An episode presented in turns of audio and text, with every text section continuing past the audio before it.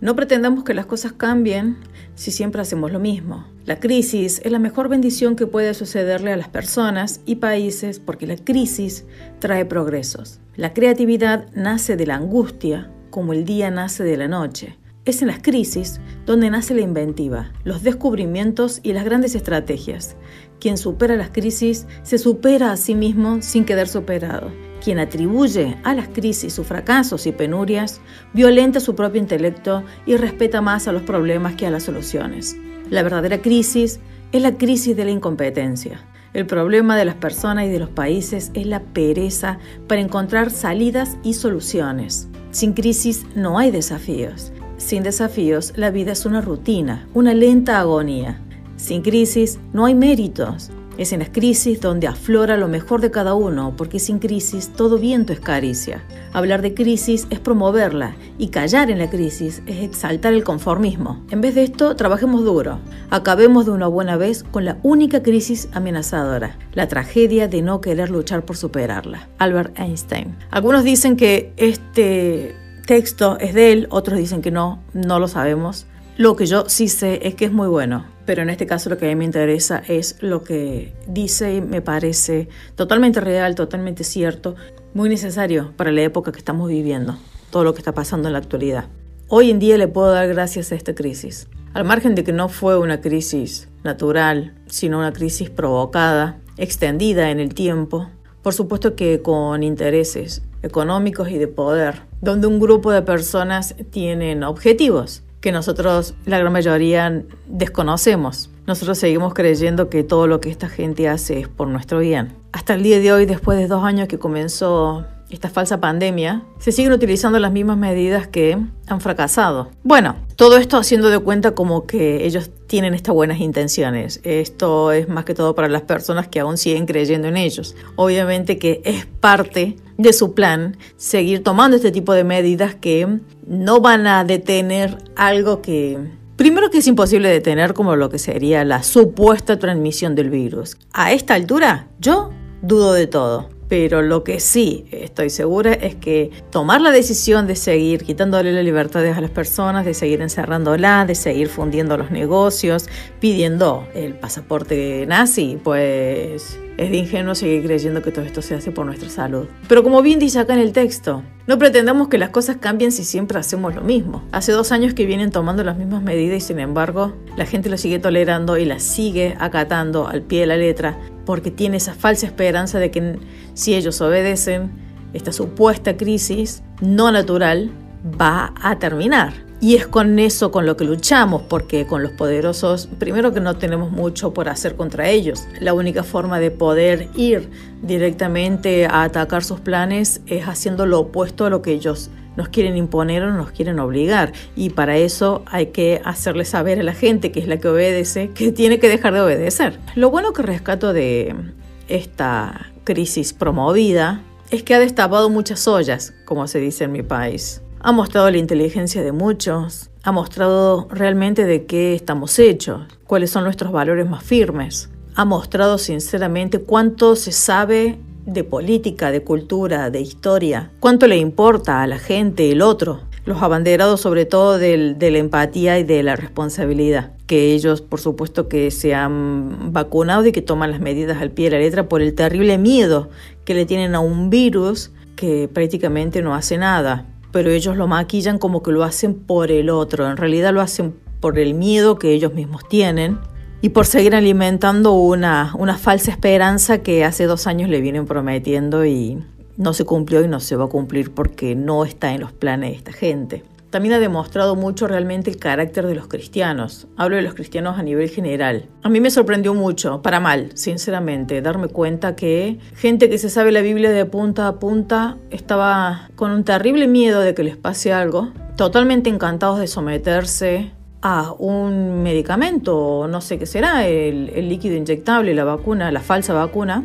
que supuestamente eso les iba a salvar la vida. Como siempre digo, cuando no teníamos ningún tipo de, de, garantía, de nada, de nada, de nada de que eso podía hacernos bien. Ni siquiera una receta médica quieren dar los doctores para poder librarse de responsabilidades.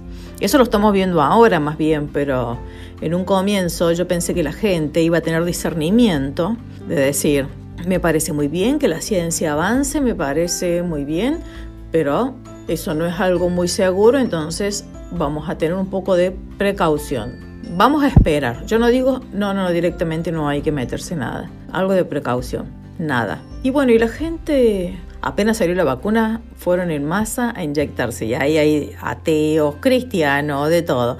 Los terminó uniendo el miedo y la nula esperanza de que alguien podía protegerlos, la escasa fe de que el sistema inmunológico que Dios nos había dado podía protegernos y conservarnos sanos, olvidándose de que nuestro nombre tiene una fecha de caducidad que es inamovible, que por más que nos pongamos 20.000 vacunas, si el Señor dice mañana te toca partir, pues mañana te toca partir. Pero es como que inclusive hasta los propios cristianos estuvieron como desafiando a Dios. O sea, a lo mejor Dios quiere que yo me muera mañana, pero yo voy y me voy a poner 30 vacunas para evitar eso.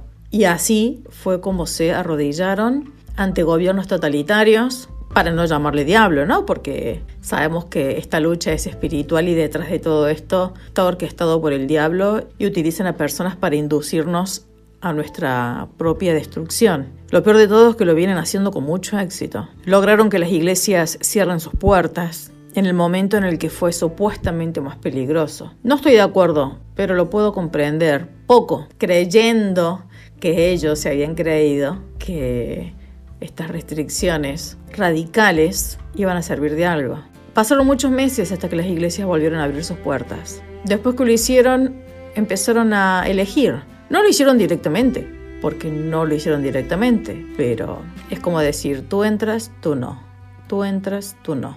Esto se ha logrado por medio de la cita previa. Es decir, hay 200 personas que quieren ir a la iglesia, pero el gobierno nos dice que solo puede estar el 50% de personas en un lugar, entonces ellos van a acatar a rajatabla porque son ciudadanos modelo, porque tienen que dar un buen testimonio, entonces van a cumplir con 100 personas y no con las 200. Entonces a la otra 100 que se caguen. Y yo siempre me pregunto de qué, qué pensará Jesús de nosotros intentando yo querer hablar con Jesús, por ejemplo, y que me diga, no, vas a tener que sacar una cita previa, bájate la aplicación y ahí pedes una cita previa para hablar conmigo. Me resulta realmente indignante. Gracias a Dios yo soy una persona que hoy está bien. Cuando yo llegué a la iglesia no estaba bien. Sinceramente para mí la vida no tenía sentido. Y pienso en toda la gente que en este momento está en esa misma situación que yo estaba en aquel entonces. Que gracias a que una iglesia decidió tener abiertas las puertas todos los días, de lunes a lunes.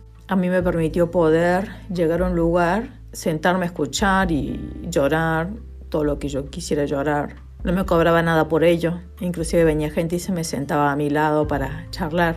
Dedicaban tiempo de su valiosa vida para tratar de hacerme saber que yo no estaba sola. Yo todo eso no lo voy a olvidar nunca en mi vida. Siempre lo agradecí, lo llevo marcado en la frente porque si no hubiese sido por ellos, yo tal vez hoy no estaría aquí. Entonces me es imposible no pensar en las personas que están en esa misma situación y que quieren ir a la iglesia y que la puerta de la iglesia está cerrada y que no tienen la menor idea de que tienen que pedir una cita previa para poder entrar a la iglesia. Personas que están hundidas en una depresión porque les han fundido sus negocios, los han quebrado, están endeudados de por vida, les hipotecan la casa, con problemas familiares porque no hay dinero, porque nada alcanza los padres que le pagan la facultad a los hijos en, otros países o en Madrid, sin ir más lejos. Yo que vivo en España.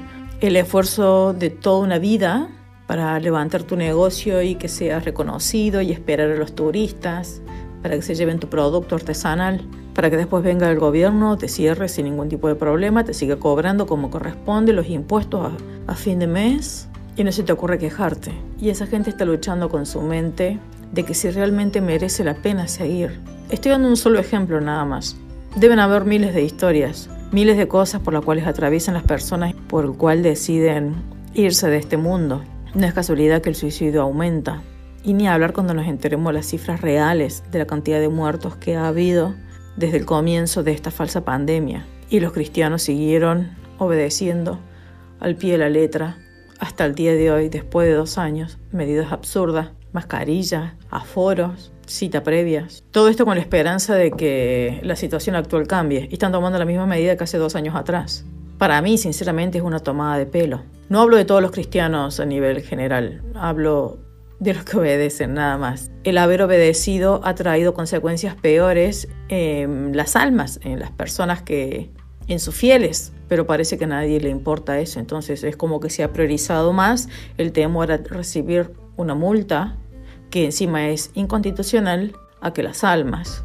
Yo sé que muchos me dirán es fácil criticar desde tu lugar y todo lo que vos quieras, pero si han decidido tomar una decisión de estar al frente de una iglesia, de llevarle y para ser pastores, para ser, bueno, pues cada uno tiene que asumir las responsabilidades de las decisiones que ha tomado. Y también, si Dios los ha puesto en un lugar, también era por algo.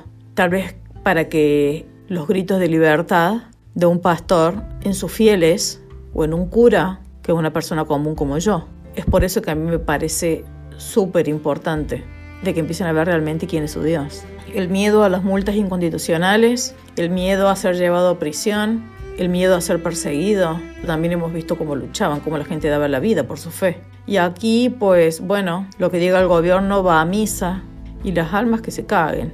Yo lo lamento si esto molesta a alguien, es mi pensamiento. Algunos estarán de acuerdo, otros no. Por supuesto que cuando hablo de estos cristianos, no estoy hablando ni del cristianismo, ni de Jesús, ni de Dios. Porque también, si hay algo que ha hecho esta falsa pandemia, es fortalecer la fe de gente que tal vez no estaba tan firme. Han atacado tanto al cristianismo que la gente empezó a darse cuenta de que estaban atacando algo que es suyo, que es su fe, que es su libertad. El Señor en su palabra nos enseña y nos dice que Jesús nos llamó a ser libre. Dios no nos dio un espíritu de cobardía. ¿Y qué fue lo que terminaron haciendo en su gran mayoría? Arrodillarse ante el diablo que está disfrazado de políticos globalistas. Cada uno tiene un don, cada uno tiene un llamado, lo hará bien, lo hará mal, no lo sé. Yo por algo estoy aquí dando mi opinión respecto a ciertas cosas. A muchísimos cristianos sé que les va a molestar, pero sinceramente no me interesa porque yo no estoy aquí ni haciendo estos audios para poder agradarle a los cristianos. Todo lo que yo haga tiene que ser en honor a mi Señor, a defender la libertad porque Él me ha hecho libre. Sí, Dios me ha hecho libre. ¿Quién es un político para venir a pretender quitar mis libertades mis derechos fundamentales como ser humano? El presidente de Francia, que ha dicho que tiene pensado palabras más, palabras menos, amargarle la existencia a los no vacunados. Después de que se ha visto que esas vacunas, que no son vacunas siquiera, están enfermando a la gente, están generando efectos secundarios, que algunos inclusive los están llevando a mejor vida. Y asimismo, como perfectos psicópatas, tienen pensado molestar, perseguir y hacerle la vida imposible a las personas que han decidido preservar su salud por encima del gobierno. Porque aunque a la gente le cueste creerlo, existimos personas que somos más leales a nosotros mismos, a nuestra fe, que al gobierno. A mí me han perjudicado mucho respecto a lo económico. Si yo en este momento quiero mandar un currículum para que alguien me contrate, no me va a contratar nadie porque no tengo la no tengo ninguna vacuna puesta. Tampoco quiero usar la mascarilla. ¿En qué cabeza cabe de que alguna persona tenga interés de querer contratarme.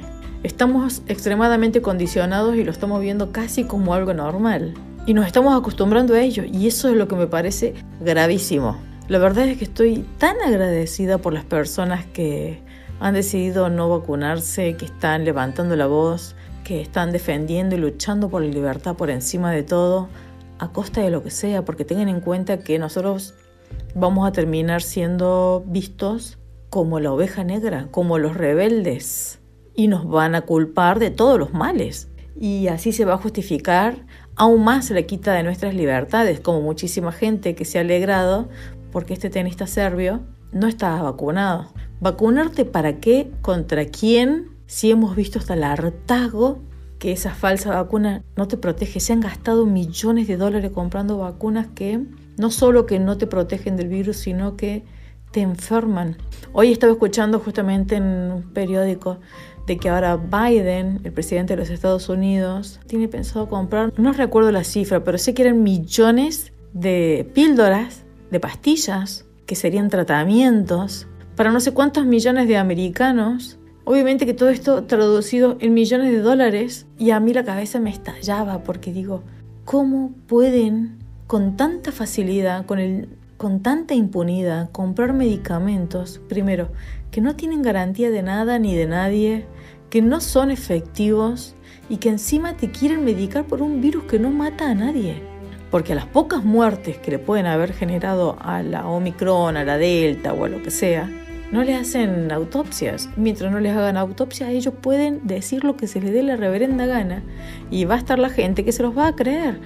Entonces, la gente se va a estar metiendo un fármaco que, si mal no recuerdo, eran dos pastillas a la mañana, dos pastillas a la tarde o a la noche, algo así. Creo que en total son cuatro pastillas por día. Yo me imaginaba la situación de que la gente se iba a estar medicando por ese virus, que el porcentaje de supervivencia es del 99,99%, donde se han gastado millones y millones de dólares de los americanos que se podrían haber gastado e invertido en otras cosas, y sin embargo tienen este acuerdo con Pfizer. A Pfizer, por supuesto, que le importa un pito la salud de la gente, lo único que quiere es vender sus productos. La gente que consume esas pastillas es muy probable que se le van a estar, como quien diría, despertando enfermedades, porque sería tomarte algo que tu cuerpo no está necesitando porque es tan leve el, bicho, digamos. No quiero hablar con palabras específicas porque como yo no soy médico no sé y no quiero decir palabras erróneas. Pero para mí existen dos opciones. O es un efecto placebo, o sea que te lo tomas y no te hace nada, nada, nada, que es todo un engaño, que está, no sé, vacía, no sé cómo explicarlo o tienen la función de despertar algún cáncer, tienen la función de despertar enfermedades que si no te estuvieses tomando esas pastillas no se te despertarían, para que me entiendan. Esa es la impresión que a mí me da, que eso lo vamos a ver. Primero lo vamos a ver con el tiempo y segundo que si efectivamente esto llega a ser así, ellos se van a encargar por todos los medios habidos y por haber de ocultarlo. Después van a ver otras personas, otros científicos, otros médicos que van a tratar de demostrar la verdad, van a ser censurados. Bueno, lo mismo de siempre, lo mismo de siempre, nada nuevo. Y así parece algo que no acaba nunca, así se dilata el tiempo, se siguen restringiendo nuestras libertades, nos condicionan, si quieres vivir de manera normal te vas a tener que tomar estas cuatro pastillas cada día. Pero estoy bien, no las quiero. Pues entonces no vas a poder entrar al cine, no vas a poder ir al gimnasio, pero escúchame, yo estoy bien, estoy sana. Usted tiene que tomar esto. A mayor insistencia, más debería activar alarmas en la gente, pero veo que la gente sigue excediendo. Si no, esta gente no podría hacer lo que hace con tanta impunidad.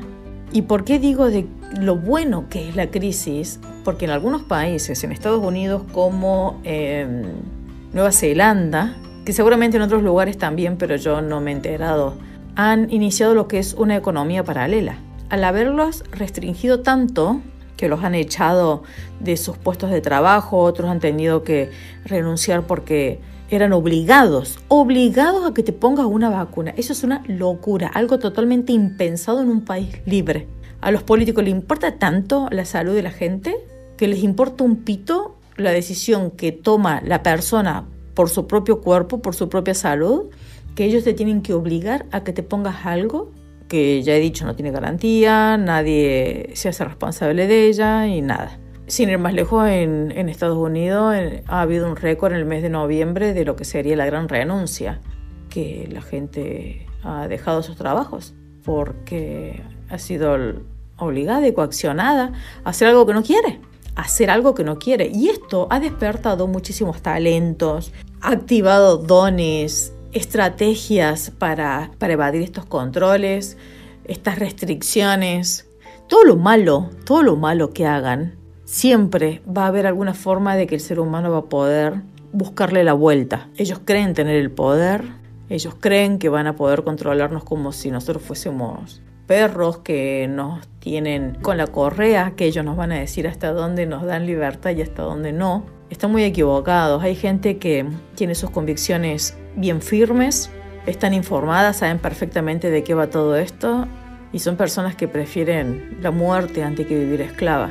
Y ellos empezaron a buscarse la vida de otra forma. Han iniciado negocios en ciertos lugares donde ellos se pueden reunir y bueno, el dinero queda todo entre ellos, se van enriqueciendo entre ellos mismos, lo que sería un estilo de economía sumergida o una economía paralela.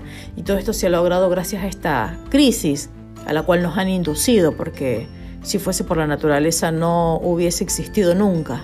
Es una crisis promovida e inventada. Y bueno, nosotros estando en esta situación tenemos que tener estrategias para ver cómo poder librarnos de esta gente seguir viviendo lo más normal posible y que nuestra vida no se nos vaya arrodillados ante estos psicópatas mundiales.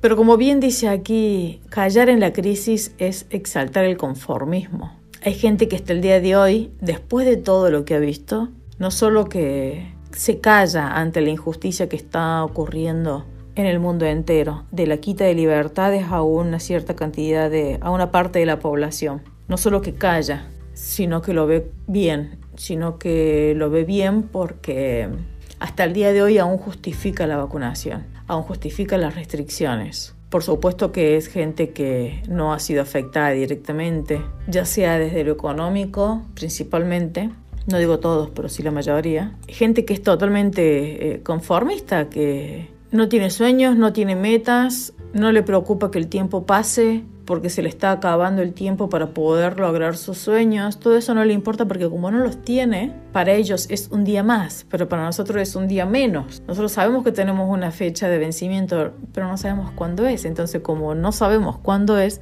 tenemos prisa en cumplir nuestros sueños, en tratar de, concretar todo lo que tanto anhelábamos y culpa de la obediencia masiva de personas se ha visto imposibilitado. Yo no acostumbro ser una persona que culpa de mis problemas a otros, no es algo que, yo acostumbre hacer, por el contrario, pero sí es verdad que si yo hoy en día quiero subir a un avión, tengo que presentar cierta documentación que viola mi intimidad, que viola mis derechos fundamentales, porque el 90% de la población así lo hace.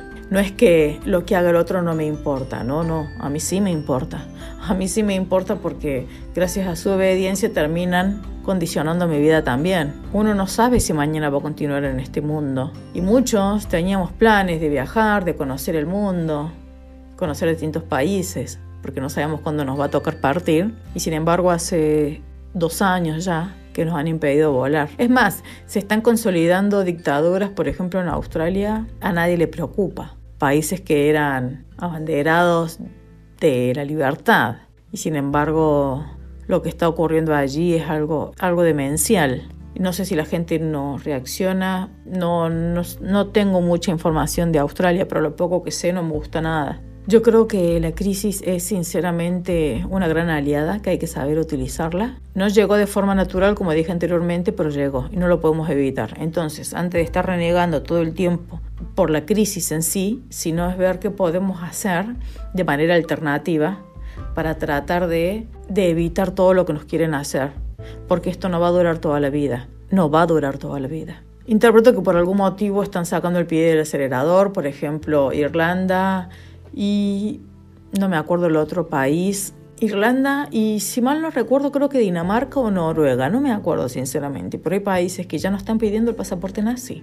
Primero porque es absurdo. No sé si están viendo que se les viene una guerra civil encima y eligieron frenar o si efectivamente se dieron cuenta que esto de salud no va, que tienen que despegarse de todo lo malo porque si quedan pegados como lo están en estos momentos muchísimos presidentes del mundo, que están disfrutando y aprovechando todo esto, quitándole la libertad de los seres humanos, personas que van a quedar como dictadores el resto de su vida. Ese cartel no se lo va a quitar nadie. Entonces creo que tienen dos opciones, o se despegan de toda esta mugre, o han decidido hacerlo más lento, más gradual, Tengan en cuenta que de esta gente se puede esperar cualquier cosa, me refiero a de los globalistas y como no sabemos identificar realmente cuál presidente sí está de, ese lado y cuál está del otro lado, interpretamos nosotros, pero eh, son mafias, tienen que tener en cuenta que al ser mafias, o sea, pueden haber traición hacia nosotros en cualquier momento. Hasta ahora, bueno, se le van a dar distintos votos de confianza a las personas que vienen demostrando que realmente están luchando por la libertad. Pero también es verdad de que al que no se someta, que si no lo hace por, las buenas, me refiero recibiendo muchísimo dinero, siendo sobornado, ¿cómo lo pueden hacer por la fuerza? Eh, amenazando con que van a matar a los hijos o que lo van a matar a este propio político. Son mafias y cualquier cosa puede salir de ahí. Cualquier cosa puede salir de ahí. Es por eso que digo, todo esto hay que tomarlo siempre con pinzas. Mientras en unos países ya están quitando el pasaporte nazi, en otros países están con su dictadura totalmente extrema, que no pueden hacer absolutamente nada como creo que en Holanda, que está todo cerrado. Esa es información que me había llegado. Ya es de público conocimiento que esto no va de salud, que el problema no es el virus. Ya es de público conocimiento. Quien lo quiera negar hasta el día de hoy, bueno, allá ellos, pero lo que está ocurriendo en ciertos países donde hablan de muchos contagios cuando sabemos que contagio ya no es contagio, les han inoculado el bicho. Hay cuerpos que, que reaccionan de manera inmediata, otros van a reaccionar con el paso del tiempo. No sabemos, porque no sabemos nada, tenemos que interpretar. Hoy en día no se justifica parar la economía de todo un país. Ya no se justifica. Lo podíamos creer el primer año, los primeros meses, pero después de dos años ya no se justifica. Entonces ya tienen que darse cuenta de que el objetivo es implementar una dictadura. Es quitar todo tipo de libertades y que las personas se sientan acostumbradas a ello para que no salgan a protestar. Es que acepten la quita de libertades como algo normal y eso se realiza de manera psicológica por medio de, de la televisión, de las redes sociales progresistas, mientras la gente va accediendo a todo eso. Y a su vez hay una minoría que son los rebeldes que están luchando, luchando para hacerle ver a la gente que la quita de libertades no es normal y no se puede aceptar bajo ninguna circunstancia. Y esos son los que están remando en dulce de leche, como se dice en mi país.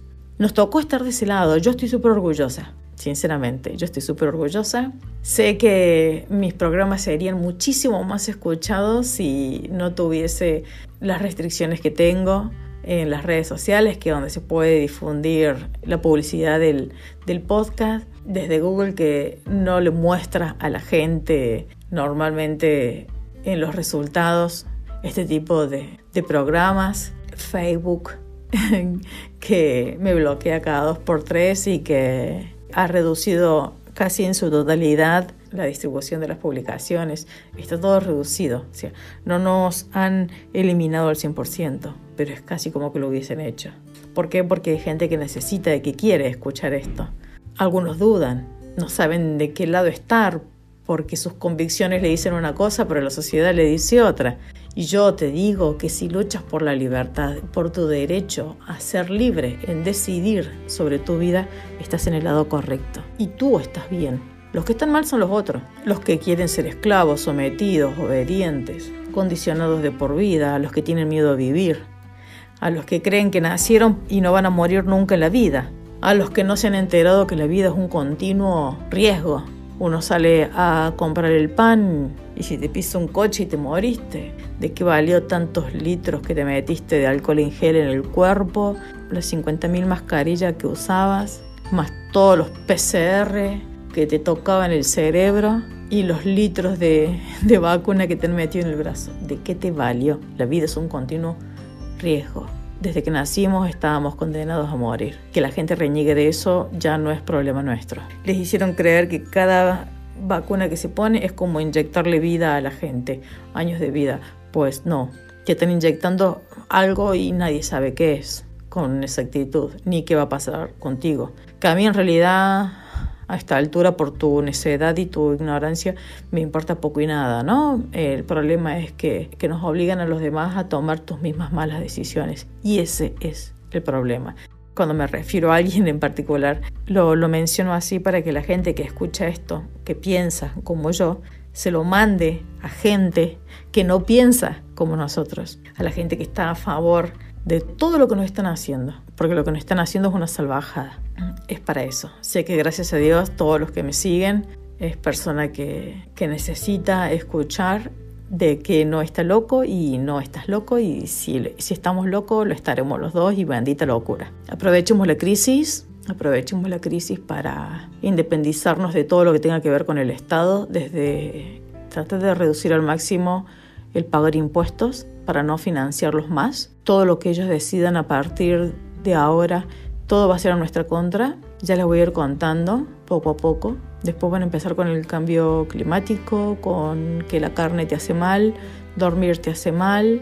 En síntesis, vivir te hace mal. Eh, lo recomendable según los expertos, es que te tires por un balcón de un décimo piso. Que uno lo escucha así va a decir, pero ¿cómo vas a decir eso? Es una locura. Bueno, ellos se van a encargar de ponerle globos, colores y brillantes y te lo van a vender. Y sabes la, la cantidad de gente que va a decir, ah, sí, pero es verdad. Entiendan que la gente está loca. La gente no tiene un verdadero sentido por la vida. No valora la vida, no valora la libertad, no valora su salud. Ellos creen que lo hacen pero no, no lo hacen. Por el contrario, yo creo que ni ellos siquiera saben a qué han venido.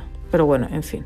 Desde ya les doy las gracias por haber llegado hasta aquí. Les pido que se suscriban al sitio web de Ser Mejor, que sigan, que sigan los podcasts y en las redes sociales que aún están disponibles, pero donde van a encontrar seguro siempre es en el sitio web de Ser Mejor. Es un placer tenerlos aquí. Que el Señor los bendiga mucho y nos estamos escuchando nuevamente en cualquier momento. Muchas gracias. Chao, chao.